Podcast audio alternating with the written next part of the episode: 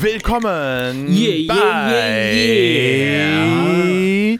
Filmfilets. Ich hatte gerade das Gefühl, wir klingen so ein bisschen wie so Jahrmarktsschreier oder so. so diese, Ja, das hatte ich auch gerade das Gefühl. Ja, okay, dann war es auch so. Wer, wer, so, und die Runde geht nochmal. da, da, da, da, da, da, da. Dann, ich, da muss ich einen Hall theoretisch drauf machen. Äh, weil die immer so einen Hall haben. Letzte Runde. Könnte letzte aber auch, Runde, könnten aber auch so Runde. nervige. Ja, genau, könnten auch so nervige ähm, Radio-Hosts sein.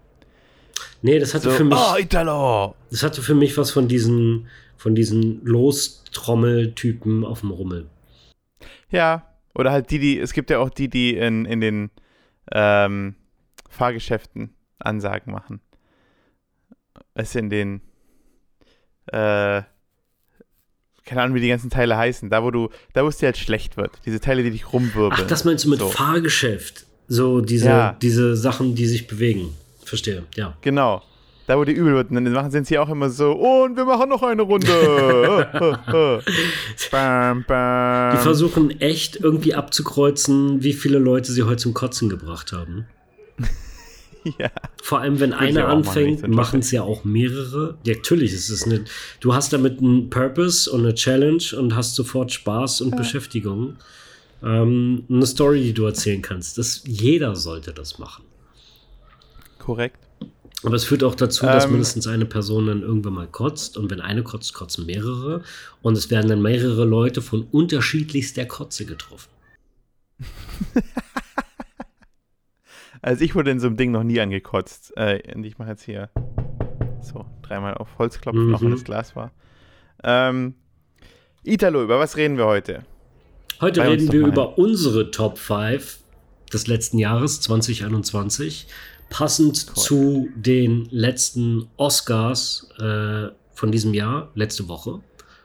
Und ähm, ja, Wir können auch, ich meine, wir können auch super transparent sein. Ich bin, also wenn diese Folge hier rauskommt, bin ich im Urlaub. Das heißt also, falls sich jetzt irgendwas noch geändert hat, falls, falls irgendwie rauskam, dass irgendein Regisseur irgendeinen Riesenscheiß gebaut hat und wir jetzt ihn gerade in den Himmel loben bei unseren Filmen, nehmt es uns nicht übel, ja. Das ist, wir nehmen das, das ist zwei eine Wochen im sehr gute auf. Überlegung. Äh, irgendjemand hat genau in der Zeit einen Skandal und wir preisen ihn in den Himmel in zwei Wochen. Ja. Das wäre aber schon, äh, das wäre sehr großer Zufall, würde ich jetzt mal sagen. Zweieinhalb, Ähm, zweieinhalb Wochen. Genau.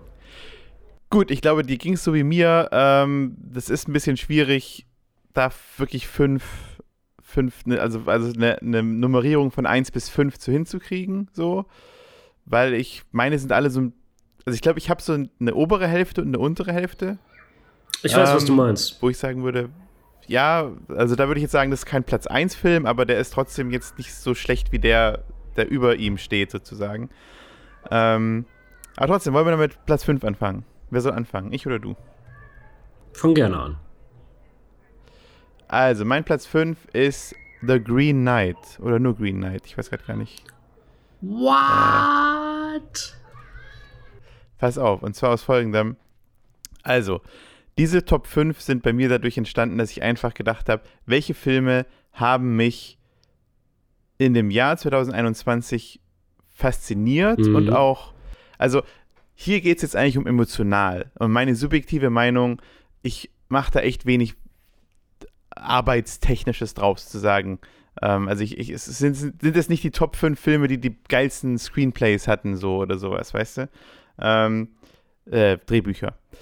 Ähm, aber The Green Knight hat mich halt, der hat mich echt lange beschäftigt. Das war so ein Film, den haben wir geguckt und äh, ich war erstmal voll gehuckt, weil es einfach richtig schöne Bilder waren, richtig schöne Fantasy-Welt und so aufgebaut. Und Und sehr dann, dark und sehr erwachsen. ja, und dann gibt es halt nochmal so eine, dann haben wir uns da danach wieder so, so ähm, Explained-Videos angeguckt. Gibt es ja oft von so Filmen, bla bla bla, Explained, wie es auch zu dem Ende kommt und worum es da überhaupt geht. Es geht um die, äh, wie heißen die, Knighthood? Knight, ah, die, die Virtues of Knighthood heißen Mhm. die, glaube ich. Also die tatsächlich, die es damals gab bei Artus, gab es halt solche Virtuen und er wird auf die alle getestet in diesem Film. Und wenn man das weiß, gibt es nochmal so eine extra Ebene für einen Film. Und das hatte ich schon lange nicht mehr und der Film ist mir halt echt lange im Kopf geblieben, weil der einfach so geile Bilder hat und weil ich irgendwie, es gibt so Filme, über die denkt man einfach länger nach, weißt du, die bleiben dir so drin und du denkst immer wieder, auch in deinem täglichen, so, wenn du, wenn du irgendwie, keine Ahnung, gerade Wäsche aufhängst oder so, denkst du kurz so, ja, ah ja, stimmt, die Szene war ja auch ziemlich cool. Und das war so ein Film bei mir. Und ich würde ihn jetzt eben nicht auf Platz 1 machen, weil er hat seine Längen, er hat Probleme, er hat so Stellen, die ich irgendwie jetzt uninteressant fand oder dann auch komisch zum Teil, aber äh, an sich war es ein Film, der mich 2021 beeindruckt hat. Deswegen Platz 5. Ähm, ich fand den Film.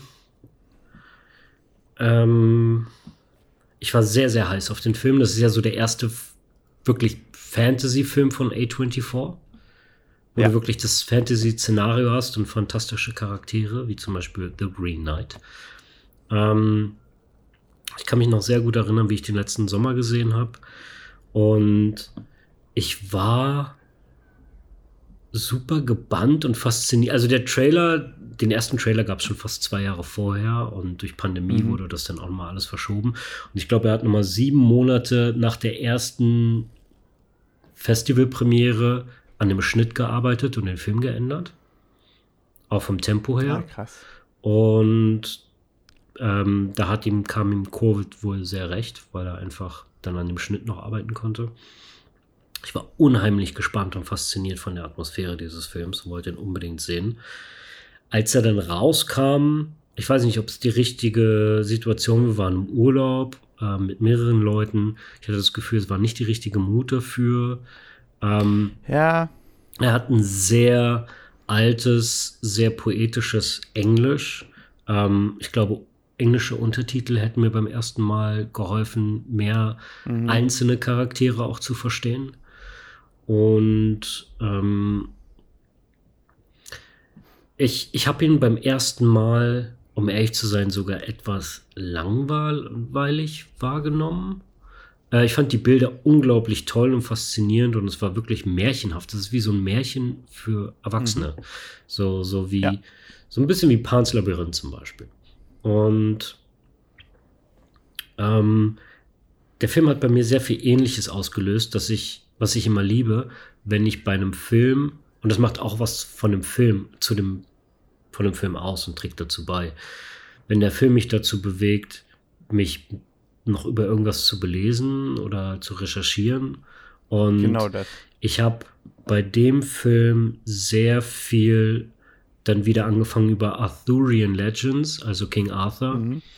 äh, nachzulesen und zu recherchieren. Und es gibt im Verlauf, ich meine, das waren eine der wichtigsten Figuren ähm, in, einem, in einem, oder zumindest sehr nah von den wichtigsten Figuren um Arthur, King Arthur herum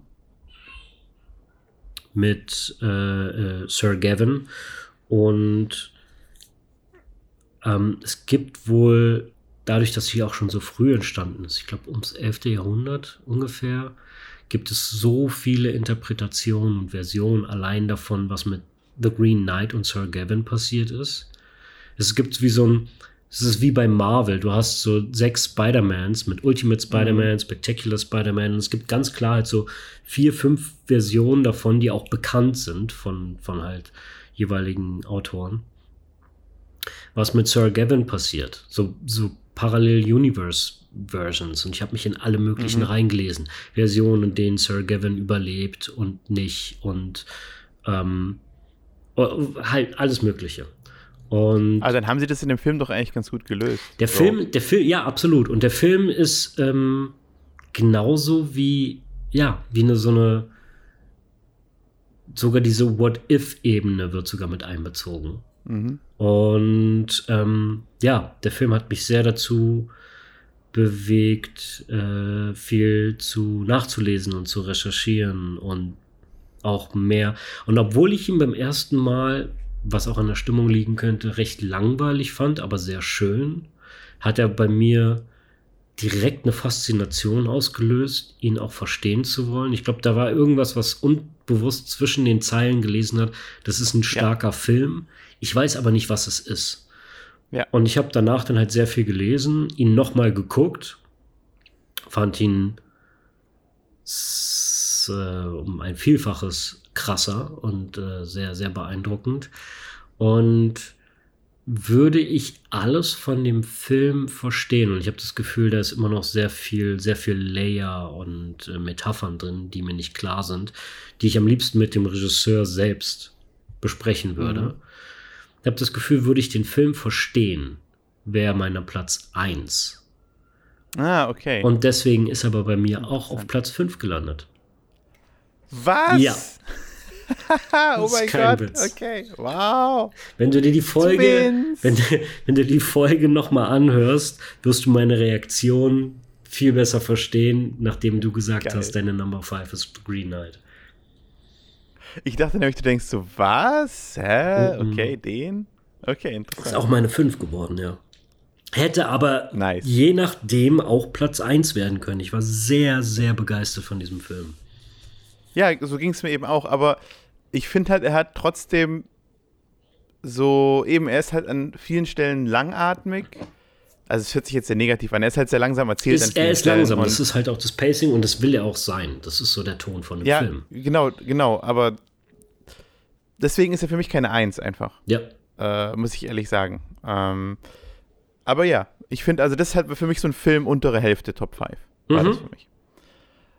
Gut, äh, dann kann ich ja gleich mit der Nummer 4 weitermachen, oder? Ja. Jetzt werden wir ja echt mega schnell durchkommen. ich sehe es schon. Ähm, okay, Nummer 4 ist für mich Shang-Chi. Ah ja, nice. Weil, äh, ich glaube, ich hatte das in einer anderen Folge schon mal erzählt. Also, das ist, glaube ich, der absolute Top-Film von meiner Freundin letztes Jahr. Nice. Und deswegen habe ich den jetzt, glaube ich, auch schon viermal gesehen. Was ist Und ihr ich muss was ist Ihr Hauptaugenmerk? Ihr, was, was ist das, was sie am meisten daran mag oder so? so ähm ähm, na, dieses Wuxia, also dieses, ähm, halt die ganzen Martial Arts. So. Nice. Deswegen haben wir dann auch angefangen, so Wuxia-Filme zu gucken. Mhm. Ähm, Ip Man haben wir dann angefangen zu gucken. Ah, Ip Man-Reihe nice. und halt auch, wir wollten, also wir wollen unbedingt diese ganzen Hero und House of Flying Dagger und so.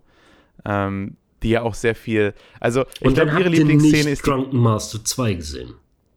Ist es dein fucking Ernst? Ich habe das übrigens rausgeschnitten, also wir können das jetzt gar nicht mehr. Aber das lässt du jetzt drin. Damit kann jeder implizieren, dass es ein riesiges Gespräch um Drunken Master 2 gab. Das ist nicht dein fucking ja, Ernst. Ihr habt beide noch nie den besten Kung-Fu-Film aller Zeiten gesehen.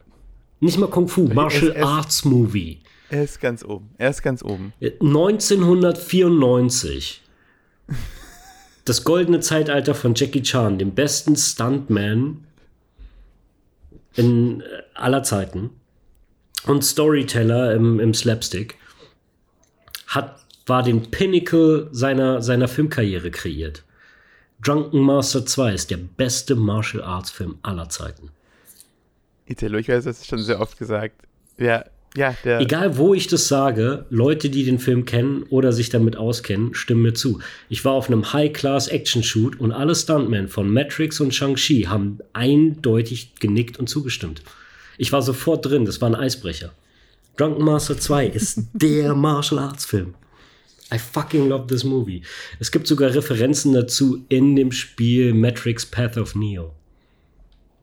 Oh, okay. Also auch in den Matrix-Filmen. Also der Film ist einfach. Ach, ich, ich krieg instant gute Laune, wenn ich nur den Titel nice. höre. Okay, Italo, Italo, ja, wir gucken ihn es, an. Es okay. ist die beste Action, es ist die beste, ähm, um ihn auch einfach mal heiß zu machen, weil ich rede immer nur von einem Titel und nervt damit, wie gut mhm. er ist, ohne ihn zu verkaufen. Pass auf.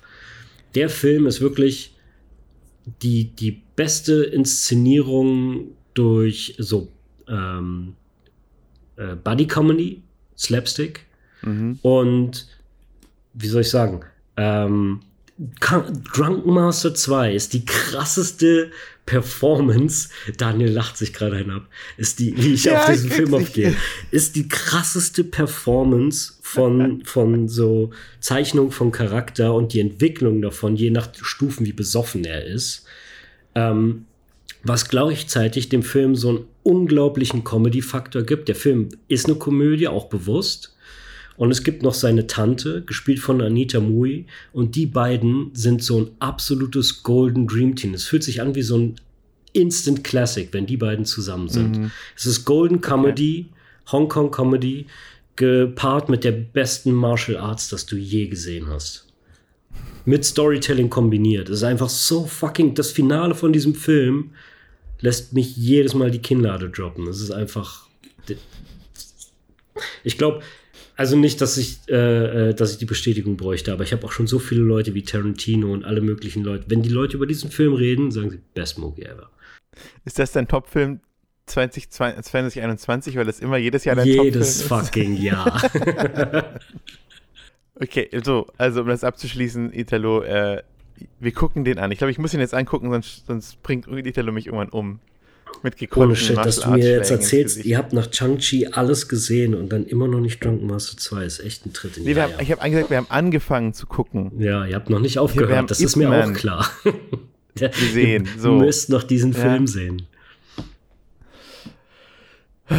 Okay, aber zurück zu Shang-Chi. Ich meine, was soll man dazu noch großartig sagen? Wir alle wissen, dass äh, Shang-Chi nicht mit Drunken Master 2 mithalten kann. Trotzdem mag ich den Film hm. und ich habe ihn mehrmals gesehen. Äh, ich glaube viermal oder so insgesamt. Und äh, ich finde ihn jedes Mal unterhaltsam.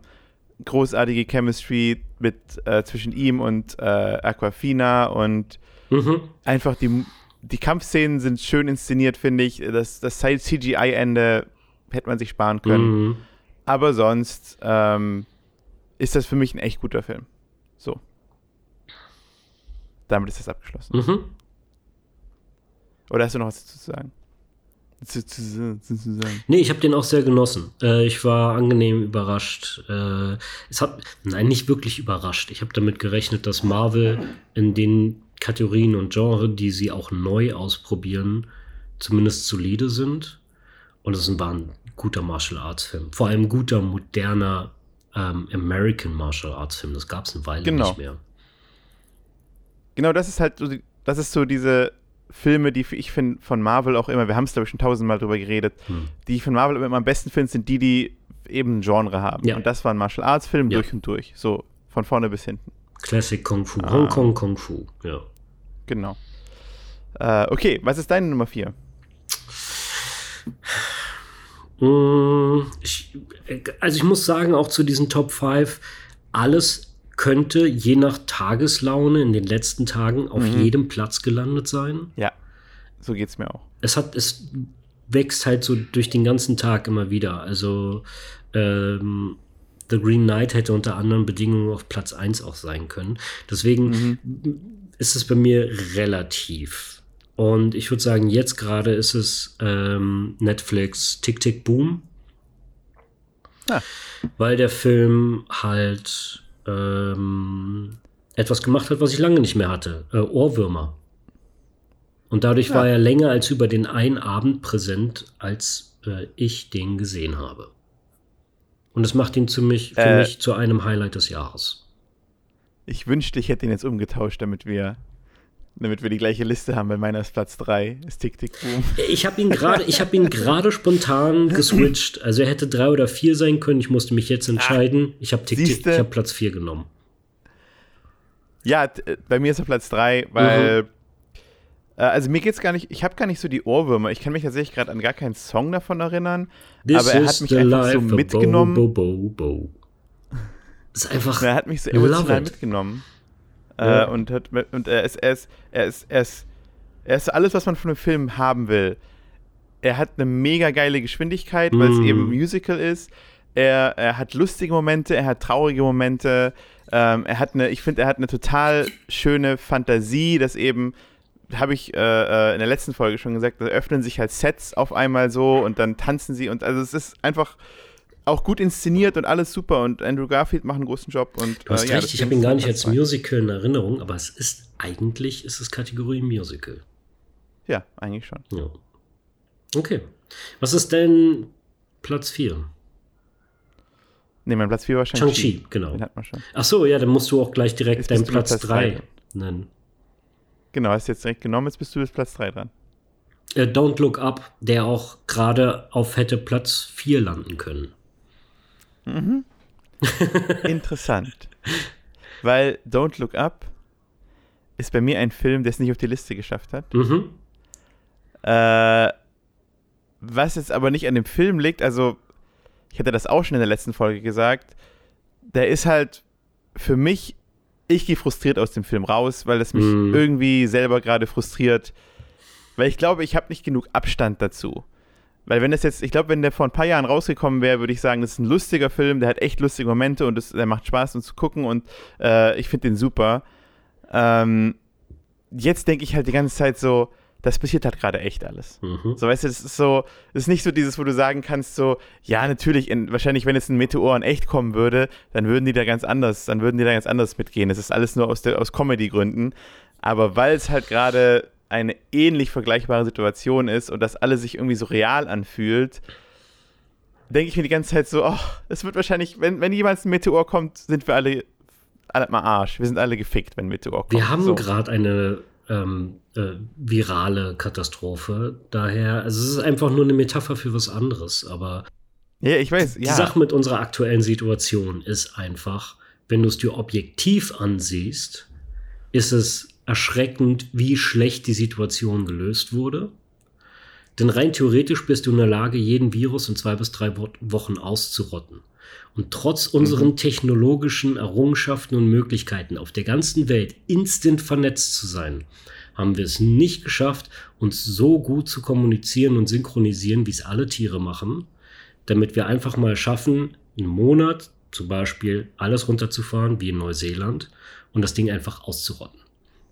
Zwei ja. Jahre später sind wir teilweise immer noch am Höhepunkt, dem hundertsten dieser Pandemie. Rein theoretisch kann das Ding zehn Jahre lang ablaufen. Einfach nur, weil wir ja. nicht in der Lage sind. Es, die, der Zeitraum, in dem wir es nicht geschafft haben, das in den Griff zu kriegen, trotz unseren technischen Möglichkeiten, ist ein Mahnmal, das halt immer größer, dessen Schatten immer größer wird mit jedem Tag, ja. wie dilettantisch schlecht wir eigentlich darin sind, ähm, trotz unserer Technologie uns aufeinander abzustimmen. So. Und das ist nicht, das ist nicht die, der Virus per se, es ist einfach nur ein Beispiel dafür, es hätte alles Mögliche sein können, wie dieser Komet in dem Film, ähm, wie schlecht wir darin sind. Und jetzt sag mal, wieso frustriert der Film dich nicht? Das ist alles, weil du jetzt so gerade so punktiert zusammenfasst, mhm. bin ich einfach nur frustriert. Äh, ich fand ihn extrem erleichternd. Das war so ein Relief einfach, wie der Film ähm, die Sachen, wie ich vorhin, glaube ich, schon gesagt habe, beim Namen genannt habe. Ach nee, das war in der letzten Folge. Wie ich vorhin schon ja. gesagt habe, einfach das Gefühl zu haben, ha, wenigstens bin ich nicht der Einzige, der so denkt. Und das so kurz bevor der Komet einschlägt. Das ist so, ich weiß nicht, Hoffnung, obwohl obwohl es überhaupt nicht mal angebracht ist oder Sinn macht. Ich habe schon immer das Gefühl gehabt, und das fing schon in den 90ern aus meiner Sicht an, wahrscheinlich weil ich zu der Zeit einfach als äh, junge Person, die anfängt, eigene Gedanken zu entwickeln, das zum ersten Mal wahrgenommen habe, ähm, ist so ein, so ein, so, gibt so viele dystopische Geschichten und Ideen seit Waterworld, was sogar noch sehr poppig ist, gibt es so viele Dystopien und postapokalyptische Szenarien, ja. die uns erzählt werden. Mhm. Das ist das Bewusstsein von Leuten. Das ist Zeitgeist. Weil das, was wir sehen, ist ja. das, was Leute denken oder was auch Leute interessiert und beschäftigt. Dass wir die ganze Zeit dystopische und die Angst darum, was wir mit uns und unserer Zukunft anrichten, Medien sehen, ist ein Zeichen dafür, dass Leute darüber nachdenken. Das ist ein ziemlich gutes Zeichen. Ganz im Gegensatz dazu, wenn wir nur Happy Times Leute hüpfend auf Blumenwiesen sehen würden. Da ist einfach ein okay. gewisses Bewusstsein dafür da, dass etwas geändert werden muss. Und vielleicht passiert es erst in der nächsten Generation und ich krieg's so nicht mit und es geht mir zu langsam. Aber ich habe das Gefühl, es ist ein ganz klares Zeichen dafür, dass ein Bewusstsein dafür da ist. Okay, du hast mir, glaube ich, den Film gerade Du hast ihn mir, glaube ich, gerade in meine Top 5 katapultiert. Weil er war, er war so am unteren Rand. Mhm. Und das hat mich halt bei dem Film gestört, eben, dass er. Also ich habe halt, ich habe halt keinen Spaß gehabt, den zu gucken. Sagen wir es so. Ich habe gelacht über die Witze, ich fand die Momente lustig, mhm. aber trotzdem war drunter immer eine Frustration und ich bin mit Frust aus dem ich Film rausgegangen. Ich habe so herzhaft gelacht und so oft und ich habe so viel, so viel gechuckelt in diesem Film. Ähm, ich hatte, ich hatte legit gute Laune. Ja. Ich finde, was der Film gut macht und was ich, das war für mich irgendwie so ein Punkt, der hat sich jetzt erst äh, in den letzten zwei Jahren irgendwie so ergeben. Wieso, wieso ist es in den Filmen immer so, dass es am Ende, also das, wieso ist es immer diese, dieses, dieses, die Helden sind so heldenhaft und die Menschheit muss gewinnen und, und irgendwie die Menschheit steht zusammen und alle, äh, äh, ähm, weißt du, ich weiß nicht, wie ich es gerade beschreiben soll. Weißt du, zum Beispiel in Moonfall war das so. Weißt du, haben, am Ende siegt immer doch die Liebe. Weißt du, dieses, dieses was wir ja. in allen Filmen immer serviert kriegen, am Ende siegt die Liebe, am Ende siegt die Menschheit, weil wir halt doch irgendwie äh, äh, toll sind oder so. Nein, sind wir nicht. Wir sind Affen auf einem scheiß Planeten, den wir zugrunde gerichtet haben. Wieso sterben wir nicht einfach so? Wieso ist es, weißt du, im Endeffekt, wer sagt, dass wir für immer leben werden? Ich glaube, das ist so ein äh, so ein Selbstverständnis, das wir haben, dass es die Menschen für immer geben wird, was eben Filme auch so voraussetzen in dem Sinne, weil Filme sagen immer so, am Ende überleben die Menschen, egal bei welchem Film, am Ende überleben die Menschen, am Ende schaffen sie es und die Menschen können, selbst wenn es nur noch die zwei letzten Menschen der Erde sind, können sie eine neue Menschheit gründen. Und das fand ich bei dem Film gut, dass er eben sagt, ihr sterbt alle. So, ich meine, weißt du so, weil wer sagt denn, wer sagt denn, das ist, das ist immer so selbstgegeben, überall, in jedem Medium, dass die Menschheit überlebt, aber Wie vielleicht haben wir es einfach nicht verdient zu überleben. Agents. Dinos sind auch ausgestorben. Ja, das ist richtig. Aber die konnten sich nicht gegen Kometen wehren oder ausweichen. Durch. Äh weißt du das? Wir haben, wir haben nur die Knochenfunde von den Dinos. Wir wissen nicht, ob die vielleicht schon Maschinen hatten. Touché. Vielleicht waren Dinos super advanced. Fair hm. enough. Ähm, was ich gerade für Bilder im Kopf habe. T-Rex, wie er mit seinen ja, wie der T-Rex mit seinen kleinen Ärmchen irgendwie Computer Ich habe genau bedient. dasselbe Bild im Kopf. ja. Ähm, mit so einem Laborkittel. so Rick und Morty im T-Rex-Style. Ja. Mit so, so, so, so Sabber die ganze Zeit um Mund. Was, was wäre denn, wär denn Morty? Morty wäre irgendwie so ein. Ein Velociraptor. Äh, ja, stimmt. T-Rex und Velociraptor, ja. Ja. Oh, Rick, ich habe mich schon wieder selber geschnitten an meiner scharfen Klaue. ah. um. Okay, aber das muss ich dem Film geben, dass er das, dass er dieses, einfach dieses, ähm, äh, wie heißt's, dieses Klischee gebrochen hat, dass die Menschen in jedem Film immer überleben müssen am Ende und die tollsten sind und die Menschheit überlebt, weil wir Liebe kennen und was weiß ich dass sie einfach sagen, nö, alle sterben. Alle sterben. Ich glaube ja, dass, dass die Menschen, wie Agent Smith schon so schön gesagt hat, wir sind halt so ein sehr hartnäckiger Virus. Wir verhalten uns zumindest wie einer. Ähm, mhm. ähm, dass wir sehr bald einen Punkt erreichen, wo wir halt äh, Universal expandieren können und dann halt in der Lage sind, also vor allem technisch in der Lage sind, überall anzusiedeln und äh, Basen zu kreieren. Und ab dem Moment, wo das anfängt, so die ersten, keine Ahnung, 50 Jahre, ab dem Moment sind wir nicht mehr aufzuhalten. Da werden wir einfach ja, im. Laufe von ja, Millionen oder Milliarden wahrscheinlich das Universum zugrunde richten. Ja, wahrscheinlich. Das wäre doch mal ein geiler Sci-Fi-Film. Die, riesige, so. die riesige Heizung wird peu à peu von uns äh, zerstört. Das ist übrigens äh, tatsächlich, weil wir spielen ja gerade, ist jetzt mega krass abgedriftet, aber hey, dafür hört ihr uns. Wir spielen ja gerade das Alien Pen and Paper mhm. und es ist tatsächlich die Welt von Alien. Die ist das eigentlich, weil in Alien gibt es so in der Mitte um die Erde rum sind so die ganzen reichen Corporations und so. Mhm. Und dann geht es eigentlich nur darum, genau, Wayland Yutani und so. Und dann geht es eigentlich nur darum, äh, in der Welt von Alien, dass einfach so alle Planeten, die drumherum sind, gemeint werden. Also die werden halt abgebaut, bis da nichts mehr da ist mhm. und dann zum nächsten Planeten so. Und das ist eigentlich das einzige im Alien-Universum, dass es tausend Kolonien gibt, äh, wo halt äh, der Planet, also die Rohstoffe abgebaut werden. Und dann auf zum nächsten und äh, äh hier, Pech gehabt, so der Planet sozusagen. Also. Ja. Und alle, alle paar Sonnensysteme gibt es irgendwie einen erdähnlichen Planeten, der dann auch äh, besiedelt werden kann. Ja. Korrekt. Ja. Gut, das war jetzt aber ganz schön weit weg. Mhm. Ähm, ich entschuldige mich. Warte, wir hatten jetzt bei unserem Platz 3 schon beide, ne? Mein Platz 3 ist Don't Look Up. Deiner war Tick, Tick, Boom. Ah ja. Okay, ja, das macht Sinn. Äh, okay. Äh, wer will zwei machen? Mm. Boxen uns drum. Äh, wichtige Dinge klärt man mit Schere, Stein, Papier. Ja, beide Schere. Also siehst du es überhaupt? Nee, jetzt sehe ich es nee, warte, wir sind auf, schon auf drei. Schere, Stein, Papier. Das ist voll verzögert, das geht überhaupt nicht. Ich habe deine Hand auch nicht gesehen. Nee, okay. Schere, Stein, Papier. Du hast gewonnen, dann mach du. Okay, du fängst an. ich finde das super, dass wir das in einem Audio, Audio-Medium Schere, Stein, Papier spielen. Ja. Wichtige Sachen, wir haben es schneller geklärt als mit einer Diskussion. Ja. Äh, okay, mein Platz 2. Und äh, das ist. Ja, das ist ein bisschen schwierig. Platz 2 ist bei mir Dune. Ich hab's befürchtet. Aus Grund. Ich hab's befürchtet. yes. ähm, nein, es gibt einfach einen Grund. Als ich in diesem Film saß, fand ich die Welt und alles drumherum einfach so geil, dass ich im Film schon gemerkt habe, hier wird gerade ein Film gemacht, über den man in Jahrzehnten noch reden wird. So. Mhm. Äh, diese ganze Reihe. Ich weiß diese Probleme mit, dass er nicht fertig ist und so weiter, aber das hat mich so nicht so sehr gestört. Dieser Film hat mich einfach im Kino weggeblasen und wie gesagt, ich dachte so, das könnte für, ich, ich hatte kurz den Gedanken, der im Nachhinein vielleicht ein bisschen blöd ist, aber ich dachte so, das könnte für Kids jetzt das gleiche wie Star Wars für mich damals sein. Das ist nicht abwegig. So.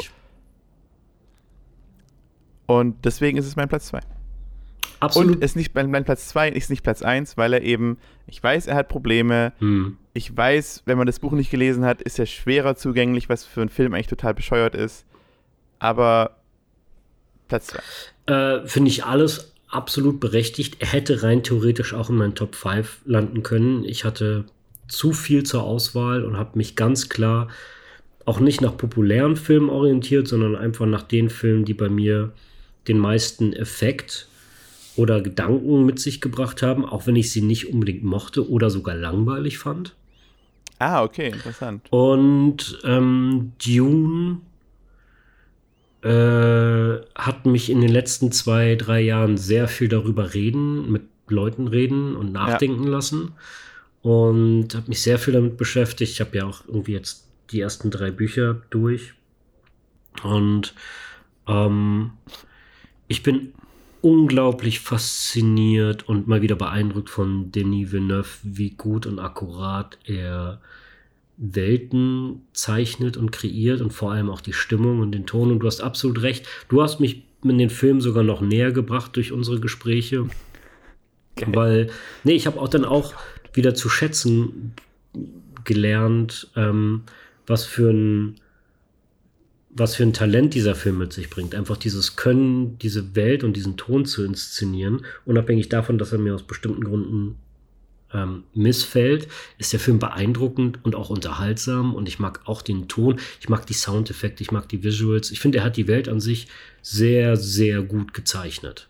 So wie ich mir Dune vorstelle. Und ähm, der Grund, warum es mich auch stört, ist, dass der Film zum Beispiel kein Ganzes ist, ist, weil ich das im Ganzen sehen will. Würde ich diese ja. Qualität als ein fertiges Stück sehen, als einen fertigen Film gesehen haben, ähm, wie das andere Filme auch geschafft haben, wie zum Beispiel Back to the Future, wäre das für mich ein Film, über den ich in Jahren noch rede, weil es einfach ein All-Time-Classic ist. Aber das mhm. ist es gefühlt einfach für mich nicht. Und ähm, ich verstehe voll, ich dass er in den Top 5 drin ist. Ich würde es auch verstehen, wenn er auf Platz 1 wäre. Bei mir persönlich hat er einfach dieses, diese gefühlte Stellung nicht. Ja, ich, ich verstehe das. Er ist unfertig und ich habe jetzt gerade, ich habe die ganze Zeit, wenn du geredet hast, darüber nachgedacht, was ist eine andere große Serie, ah. wo der erste Film nicht abgeschlossen ist, aber es gibt es nicht, weil Star Wars ist hm. der erste abgeschlossen. Es Herr der Ringe ist er abgeschlossen. Also ist es, ist in dem Sinn abgeschlossen, wie er abgeschlossen sein kann. Ja, es ist aber auch nicht nur das. Ich muss auch sagen, ich habe es oft genug gesagt und es nervt mich schon fast selbst. Er hat mit dem Buch direkt mit dem perfekten Medium für diese Geschichte halt ja. angefangen. Und der Film ist eine großartige und auch sehr gekonnte Adaption von etwas, was sehr schwer zu adaptieren ist. Aber halt auch aus dem Grund, dass so viel in dem Film, gefühlt 80 Prozent, erklärt werden durch Exposition und Gedanken.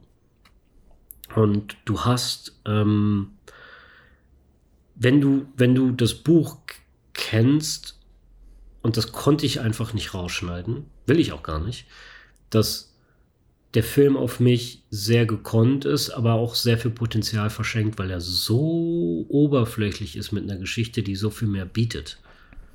Ja. Und es gibt viele Sachen, wo ich auch dachte, das hättest du in einer Szene erklären können und es hätte die Welt so viel reicher und so viel tiefer gemacht, wie zum Beispiel die Mentaten zu erklären und warum das Spice so wichtig ist. Das würde sofort dem ganzen Publikum einen Sense von Purpose ja. geben, warum dem Imperator und allen, zum Beispiel der Sandplanet Arrakis, Dune, so fucking wichtig ist. Sobald mhm. jeder Motivation nachvollziehen kann, ist es ein ganz anderes Powerplay. Und so ist es einfach nur so, äh, ich verstehe die Politik nicht an manchen Stellen. Es gibt bestimmt den ja. einen oder anderen, der hat nicht verstanden, warum das so wichtig sein soll. Und da, da ich kenne sehr viele Leute. Fast alle, mit denen ich geredet ja, habe. Ist auch gesagt, verständlich, weil es in dem Film nicht wirklich gut, einfach gar nicht erklärt wird, welche Stellung und warum sie diesen Wert haben. Ähm, Deshalb habe ich auch. Nimmt dem, Film, nimmt dem Film eine potenziell eine Grundlage, die ihn viel besser hätte machen können. Ja, deswegen nehme ich auch die Aussage zurück oder halb sie halb zurückgenommen, weil Star Wars halt eine sehr einfache Story war und das, das kriegt, catcht einfach, glaube ich, jeden mhm. auf jedem Level. Und ich kann mir vorstellen, wenn ich Dune damals statt Star Wars gesehen hätte, hätte ich, glaube ich, die Raumschiffe cool gefunden und so, aber nie so ganz kapiert, um was es geht. Absolut. So. Ich finde es auch lustig, ähm, dass in den aktuellen Star Wars-Shows Spice jetzt zum Thema wird. Mhm. Aber das ist nur ein äh, Fun Fact. Da haben wir auch schon, da haben wir auch schon ausführlich drüber geredet, mhm. glaube ich. Gut, dann deine Nummer zwei. Meine Nummer zwei ist Pig. Du hast mir gestern von dem Film erzählt, also wir waren gestern unterwegs. Ja, Pig ist für mich so ein Geheimtipp des Jahres. Äh, Nicolas Cage hat einen Trüffelschwein, das er, dem er hinterherjagt, nachdem er wie so ein Emerit im Wald lebt und dann mhm. in die Stadt muss, um sein Schwein zu finden, kriegen. Und der Film ist so skurril und specific und serious dabei. Es ist so, als, als der kommt irgendwo her, wo ich das Gefühl habe, das gab es schon immer und jemand hat es einfach nur aufgeschrieben. Es ist so eine, weißt du, was ich meine? Ich? Dein Kopf ist gerade woanders. Ich will es noch gerade. Nicht wissen. Nur jetzt für alle deutschen Zuschauer, die es nicht wissen, von was wir reden. Im Deutschen heißt der Pick Untertitel, ich glaube, mein Schwein pfeift.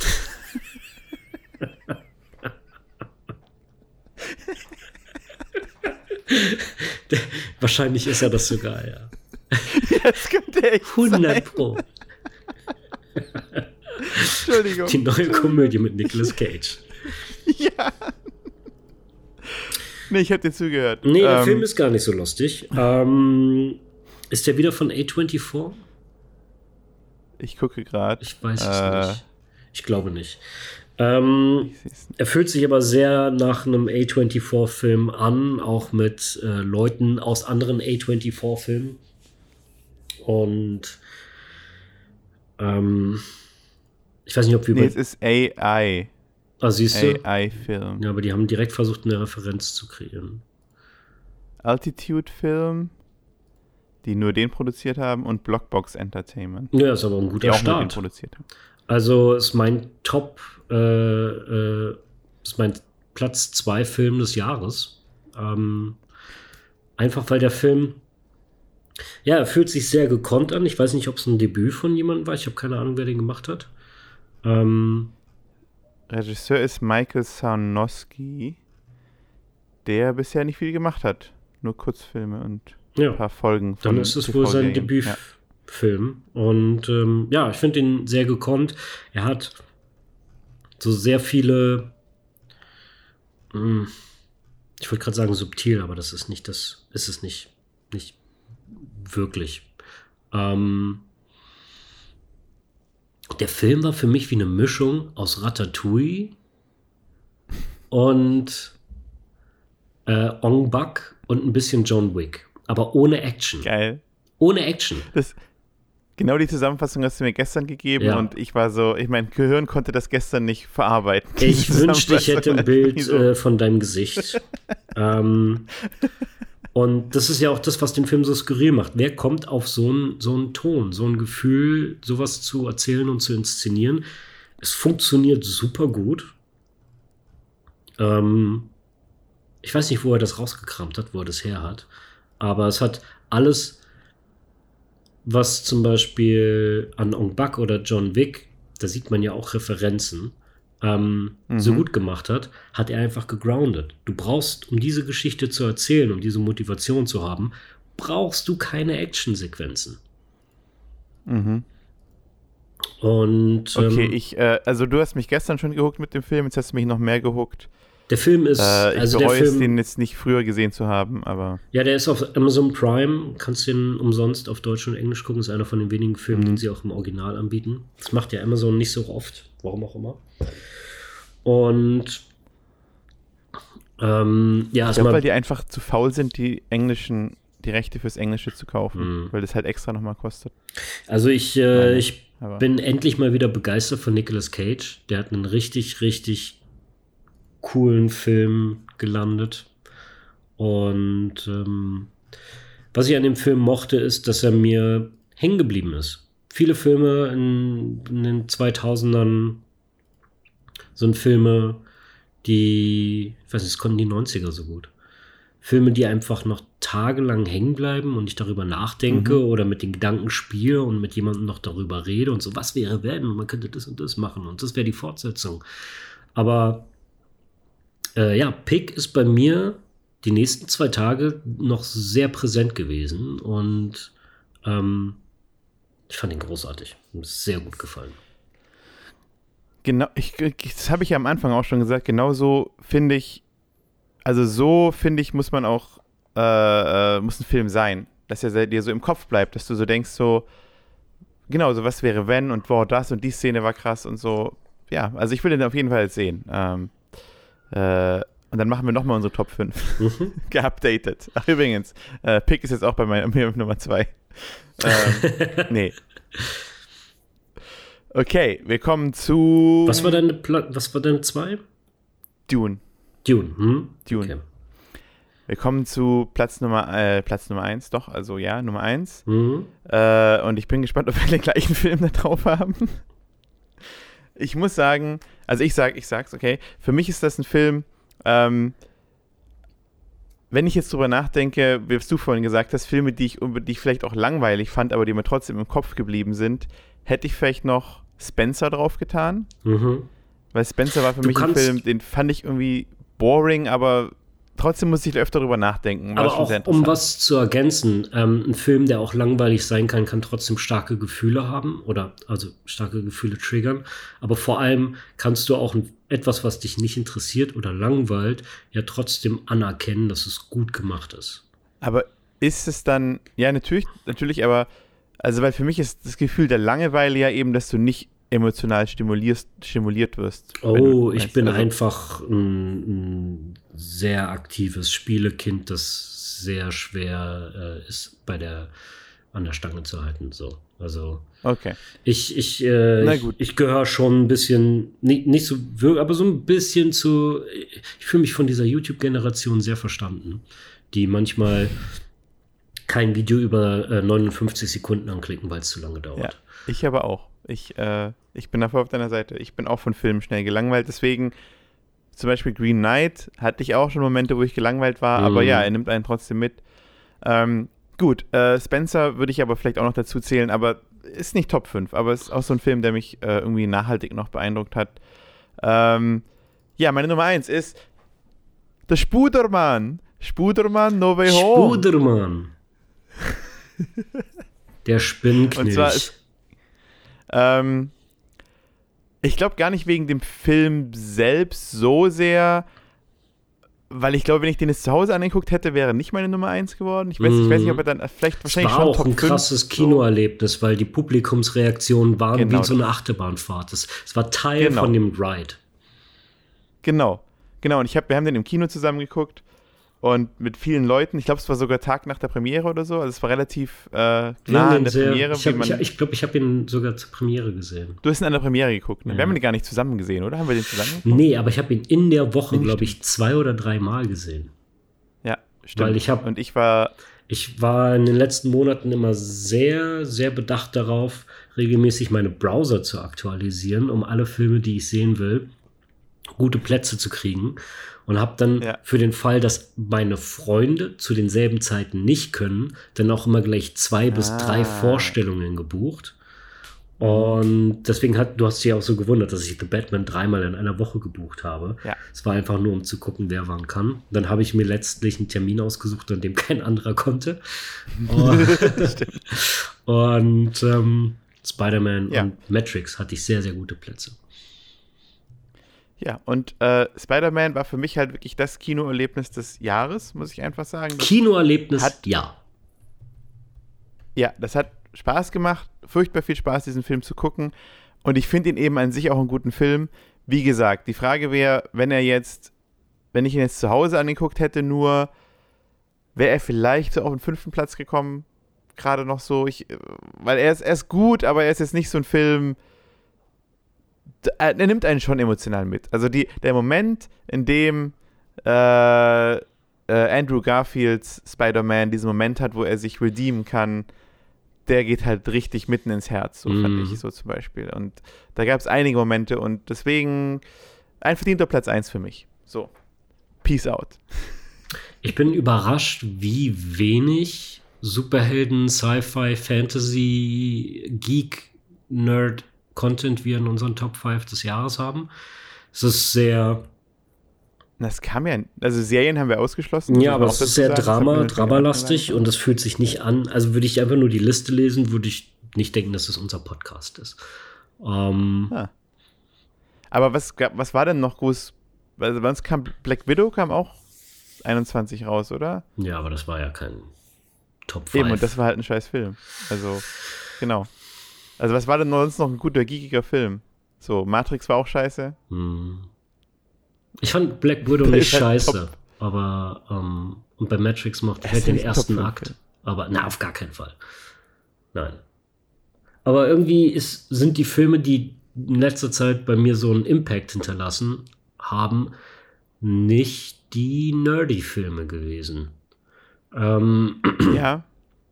ich muss sagen, Spider-Man habe ich, ich habe, du hast gerade was ergänzt mit Kinoerlebnis, was meine ganze Liste in Frage gestellt hat, weil unter dem Aspekt ist es ganz klar und mit einem riesigen Abstand unerreichbar vom Platz 2 Spider-Man, weil das war halt ganz klar das beste Kinoerlebnis seit Endgame wahrscheinlich.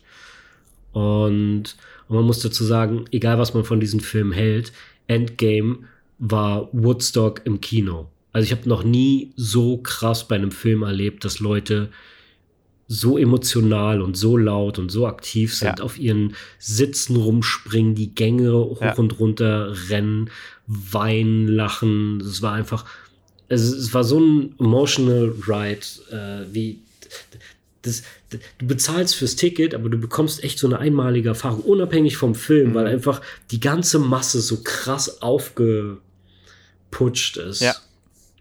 Ähm, Ja. Und das hat Spider-Man auch wieder geschafft. Das war. Ja. Äh, Spider-Man ist für mich aber kein Top 5 Film des Film des Jahres.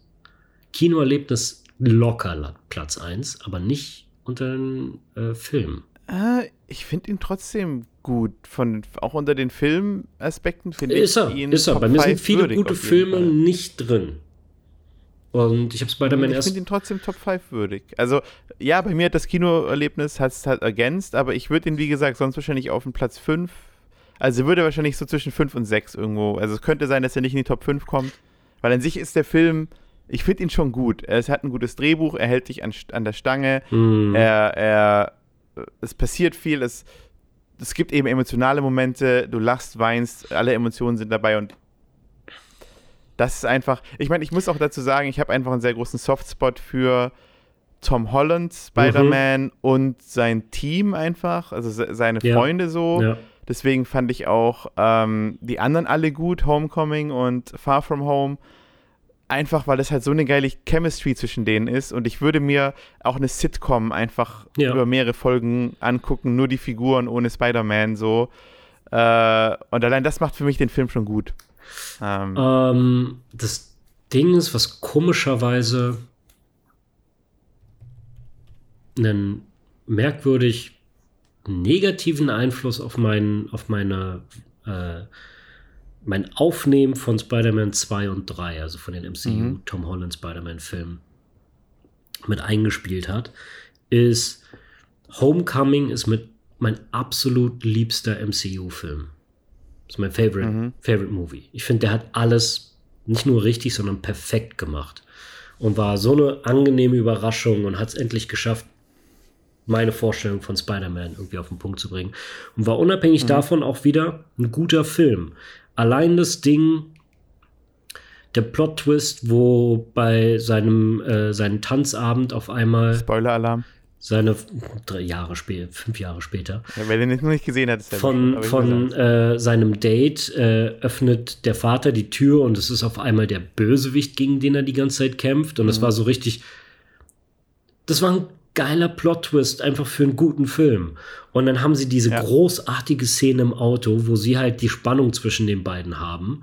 Und du mitkriegst, wie er herausfindet, er ist Spider-Man, während er einfach nur mit seiner Tochter und ihrem Date über einen Homecoming-Ball irgendwie reden und dahin mhm. fahren.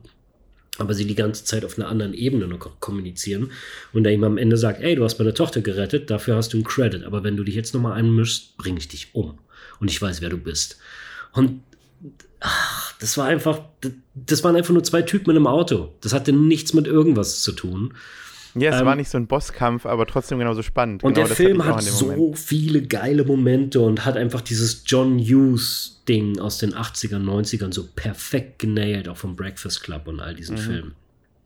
Man, auch jeder, jeder Charakter, jeder, jeder, ähm, jede Szene hat so super viel Energie und Charme und auch die ganzen Kids sind alle perfekt in jeder Szene. Allein diese, dieses Kamera, dieses äh, Fernsehinterview von den Kids nach dem Unfall am Washington State mhm. Monument.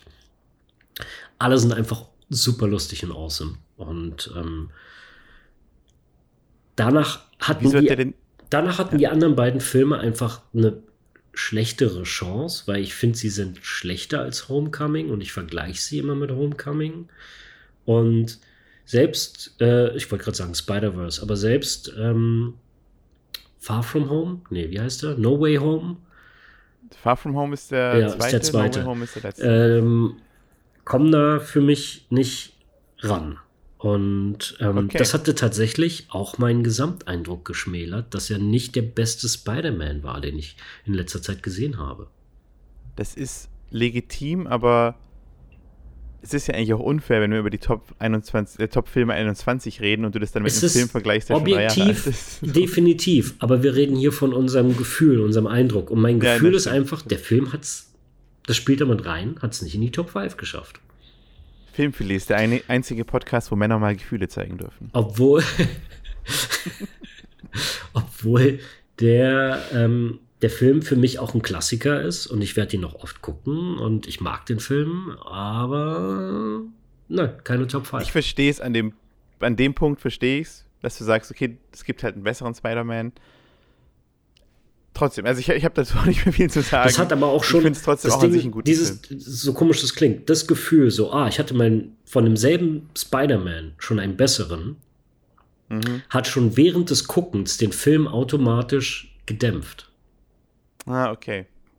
Ja, aber das ist dann schade. Und es gab so viele Situationen, wo ich Potenzial gesehen habe und dachte, da geht noch was. Und es hat nichts mit Geld zu tun. Oder einfach, es waren teilweise nur einzelne Lines oder Sprüche, die die ganze Welt größer gemacht hätten mhm. oder de detaillierter. Wir hatten ja mal darüber geredet, wie viele Sachen ich an welcher Stelle noch so Potenzial gesehen habe. Ich weiß aber auch, ja, dass bei dem Film eine Stunde von genau solchen Sachen rausgeschnitten wurden, wo einfach nur Leute ja.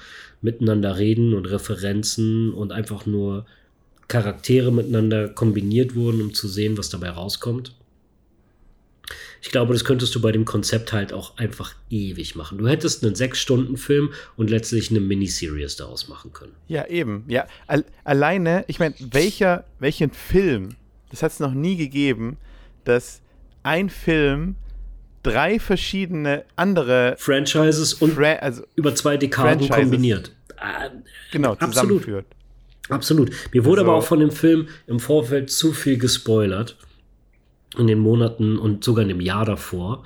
So viele Rumors und dann wurde sogar im Marketing Sachen verraten. Hätte ich nichts davon gesehen oder gewusst, wäre es für mich wahrscheinlich einer der krassesten Filme ever in der Erfahrung gewesen. ich ich, hätte im Kino gesessen und wäre einfach mind-blowing beyond insanity. Aber ist es nicht. Die Erfahrung hatte ich ja, nicht. ich, ich hatte es sogar trotz den Rumors immer noch, weil dann gab es ja trotzdem die Interviews, wo sie halt einfach ganz smack behaupten, also, äh, äh, wie heißt er? Andrew Garfield und äh, der andere, Hm. Tobey Maguire, wie sie ganz einfach, ganz fest behaupten, so, ne, wir sind nicht in dem Film. Ich habe ihm kein Wort geglaubt, zu keinem Zeitpunkt. Ich, ich war immer so, machen sie es oder machen sie es nicht? Also für mich war das wirklich, Das bis Ding ist- ich den dann auf dem Screen gesehen habe, Es- noch Fragezeichen. Das Ding ist, es war im Grundkonzept nichts Originelles mehr, nachdem Spider-Verse einen Oscar damit gewonnen hat, das aus demselben Studio, und zwar von Sony, kommt. Ich fand es ziemlich naheliegend, dass sie jetzt sehr schnell mit Multiverse und mehreren Spider-Man in Real Life anfangen. Es war einfach leider so gar keine. Also ich habe, wie gesagt, ich habe denen an keiner Stelle geglaubt, dass es nicht so ist. Wir sind ja, ja, ich habe jetzt auch I'm sorry. Ich wollte jetzt gar Film nicht so. weiter verteidigen. ich, ich wollte auch gar nicht so serious werden mit dem. Nein, ich liebe den Film, gut. aber er hat es nicht in meine Top 5 geschafft. Ich Gefühlsmäßig. das absolut verständlich. Ich nicht. Ich bin selber verwundert. Ich erkenne mich nicht wieder. Was ist, was ist deine emotionale Nummer eins? Äh, The Tragedy of Macbeth. Oh, oh, okay, oh, wow, das ist, das hat mich jetzt, das hat mich jetzt überrascht. okay. Ähm, das ist auch wieder eine sehr persönliche Sache. Das ist einfach ein Heimspiel, das der Film zufällig getroffen hat, die auch Aha. jeder Film hätte zufällig machen können. Ähm, ich habe es vorhin schon mal, nein, auch in der Folge letzte Woche Letzte Folge. angesprochen. Ähm, Ich glaube, es ist jetzt raus aus dem Sack, die Katze, dass Sie, ja, sowieso. Wir haben es jetzt in der Folge schon mehrmals gesagt, aber mh, ich versuche trotzdem akkurat äh, für den Zuhörer das alles nicht zu, zu äh, verwirrend zu machen. Ja, Also in der letzten Folge, das ähm, The Tragedy of Macbeth fühlt sich an wie ein Theaterstück auf einer Bühne, das keine Wände hat. Also keine Begrenzung. Es fühlt sich alles so Mhm. sehr, sehr intim und bühnenmäßig an, aber du hast keine Begrenzung in den Bildern. Und es ist wunderschön und minimalistisch und simpel gefilmt. Schwarz-Weiß, sehr viel mit Nebel und, und Silhouetten und so Formen. Und ähm, ja, was der Film, ich würde mal sagen, zufällig, äh, Ethan Coens äh, Macbeth äh, äh, ähm, Interpretation gemacht hat, war, den Film in einem Look zu machen, der mich persönlich extrem anspricht. Und ähm, auch, auch vom Ton her, ich finde, der Ton und der Look passen perfekt zusammen. mhm.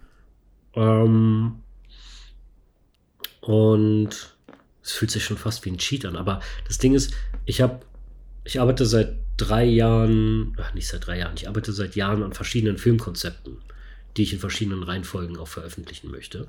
Sollte es überhaupt dazu kommen. Ich meine, die meisten Regisseure schaffen es, keinen zweiten Film zu machen, aber das ist mehr eine Business-Geschichte als äh, Creative.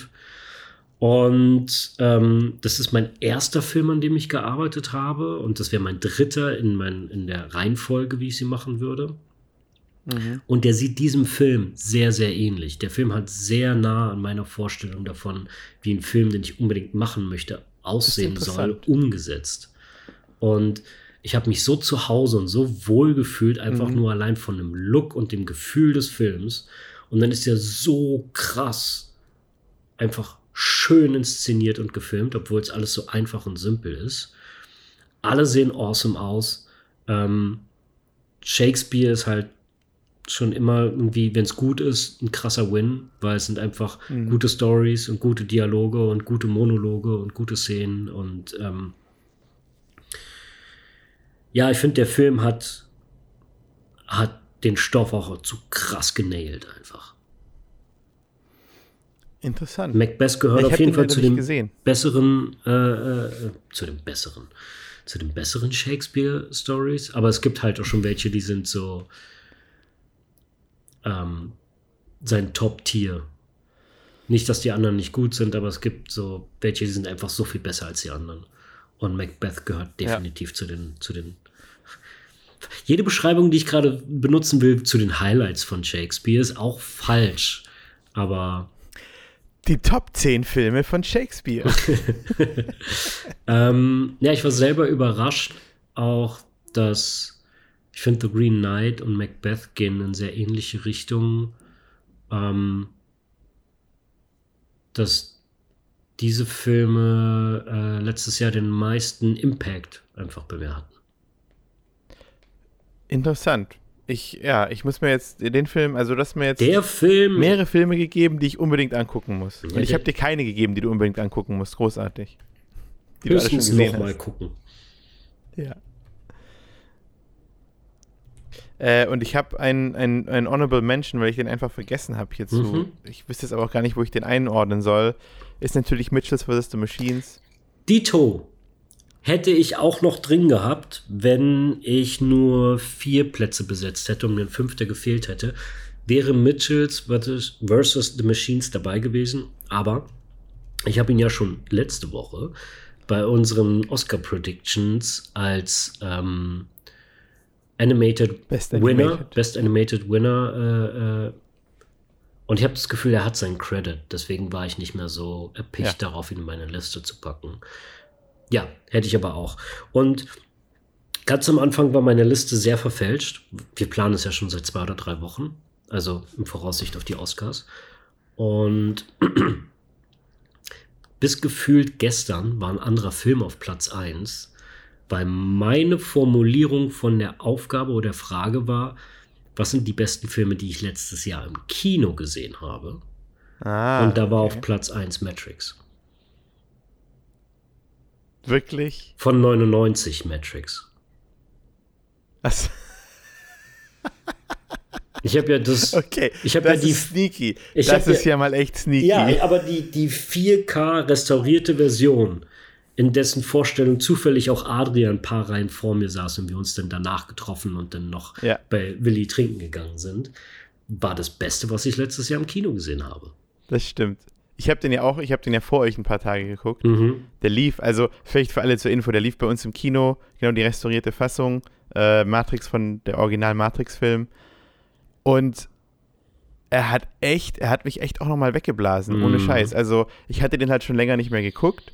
Ähm, und deswegen war ich so, wow, das ist immer noch ein verdammt guter Film. Ja. Wenn die den jetzt einfach unter dem normalen Programm einfach so untermixen würden, so, äh, ja, hier ist dieser Indie-Film Matrix oder wie der heißt, Ey, ich glaube, die würden da immer noch Kohle für kriegen. Also die würden immer noch Tickets verkaufen. Mhm. So. Ähm, Finde ich interessant, finde ich lustig. Zum Glück war es nicht der Matrix Resurrections, ähm, mhm. weil über diesen Film reden wir nie wieder. Äh okay, aber dann, ähm, was waren unsere Top 5?